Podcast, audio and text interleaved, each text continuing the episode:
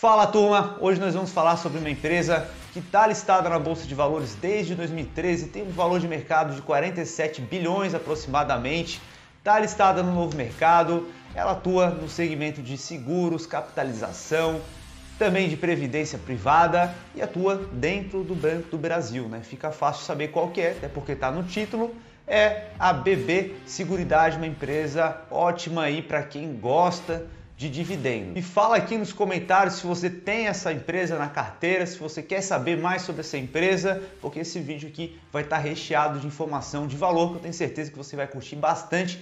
Então já chega esmagando o like aqui para contribuir no crescimento do canal e para eu continuar trazendo conteúdos de valor para vocês, beleza? Então, primeira coisa que a gente precisa saber quando a gente vai olhar para uma empresa é saber como é que ela faz para ganhar dinheiro. No caso da BB Seguridade, ela trabalha como joint ventures. O que, que seria esse palavrão aí, Felipe?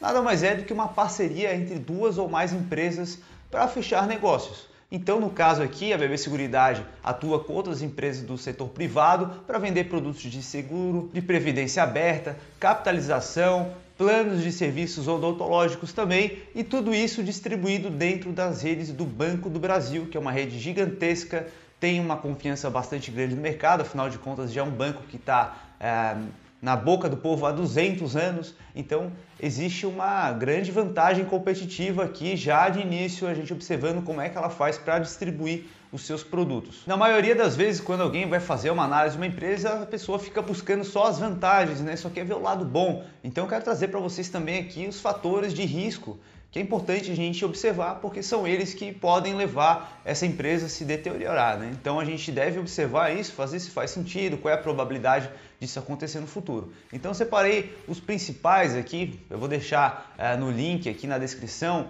uma lista para que vocês vejam todos os fatores de riscos envolvidos na BB Seguridade, mas vamos passar por alguns deles aqui. Né? Então, um deles é quando alguém da alta gerência, da alta gestão, da alta administração da empresa, ela sai do negócio. Porque o que acontece é que eles têm um convênio com o Banco do Brasil. E o Banco do Brasil, para quem não sabe, o Banco do Brasil, a forma de tu entrar para trabalhar lá é através de concurso público. Então, eles ficam limitados a novos trabalhadores para tocar essa gestão para substituir fica muito mais restrito, né? Tu não consegue trazer profissionais do mercado de forma facilitada, né? Precisa de todo um processo mais burocrático. Então, se um cara estratégico sai, isso acaba dificultando um pouco ali a vida da BB Seguridade. Outro fator de risco também é a própria vantagem que ela tem de negociar dentro do Banco do Brasil, porque ela fica muito exposta a esse único canal de vendas. Uma vez que esse contrato acabe ou o Banco do Brasil tem interesse em oferecer outros serviços no lugar dos serviços que são oferecidos pela BB Seguridade,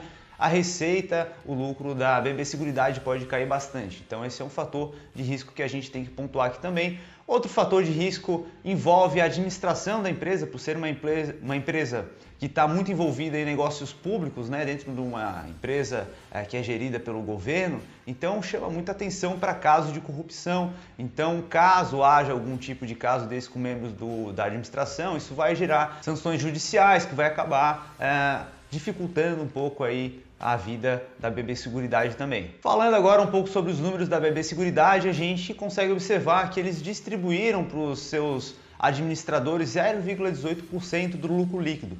Essa é uma porcentagem baixa, ou seja, para quem é investidor, está alinhado com os nossos interesses, uma vez que eles não estão distribuindo boa parte do lucro para os administradores. Então, quando você vê uma porcentagem baixa, isso é bacana para quem investe na empresa, tá? Outro fator também que a gente pode observar é o dividend yield, que muitas pessoas se interessam quando estão olhando para a BB Seguridade. Hoje ela está na casa de 5,86% e nos últimos 12 meses ela distribuiu 1,35 reais. Isso quer dizer se você tivesse mil ações de BB Seguridade, você teria recebido R$ 1.350 na tua conta, tá? E isso representou um payout dos últimos 12 meses de 68%. Isso quer dizer que ela distribuiu 68% do lucro líquido dela para os acionistas. Agora a gente pode passar para os indicadores de valuation, então a gente vai falar aqui do PL e do PVP. O PL, que é o preço pelo lucro, atualmente está sendo negociado na casa de 11,6 vezes. Isso quer dizer que o mercado está pagando por cada ação dessa empresa 11 vezes o lucro dela. E ela está abaixo da média que fica em torno de 14 vezes o lucro, tá? E agora o PVP, que é o preço pelo valor patrimonial, também está sendo negociado abaixo da média, tá? A gente está com 6,44 vezes e a média dele é 8,2 vezes, tá? Passando agora para um indicador uh, de endividamento, ela não possui dívidas, né? Uma empresa que ela, a natureza do negócio de seguros não condiz com uma empresa se alavancar através de dívidas, então a gente não vai ver um caixa, uma dívida pelo EBITDA elevada, nada disso.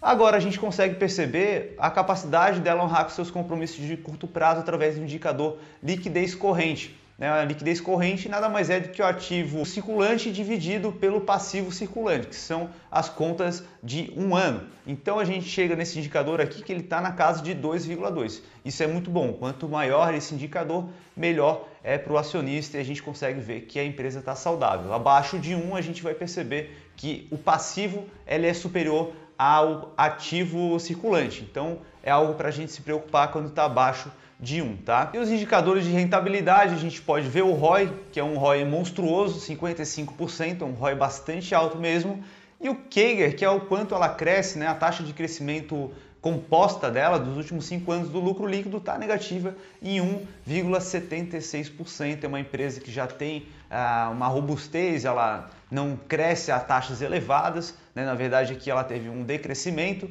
então é uma empresa que paga bons dividendos, mas a gente não pode esperar um crescimento absurdo na sua cota, tá? Enquanto eu gravo esse vídeo aqui, ainda não saiu o resultado do segundo trimestre da BB Seguridade, tá? Mas é interessante a gente dar uma olhada no que ela trouxe pra gente no primeiro trimestre de 2021. Então a gente pode ver que ela teve um aumento no lucro líquido dela de 10,7%, faturando ali 977 milhões.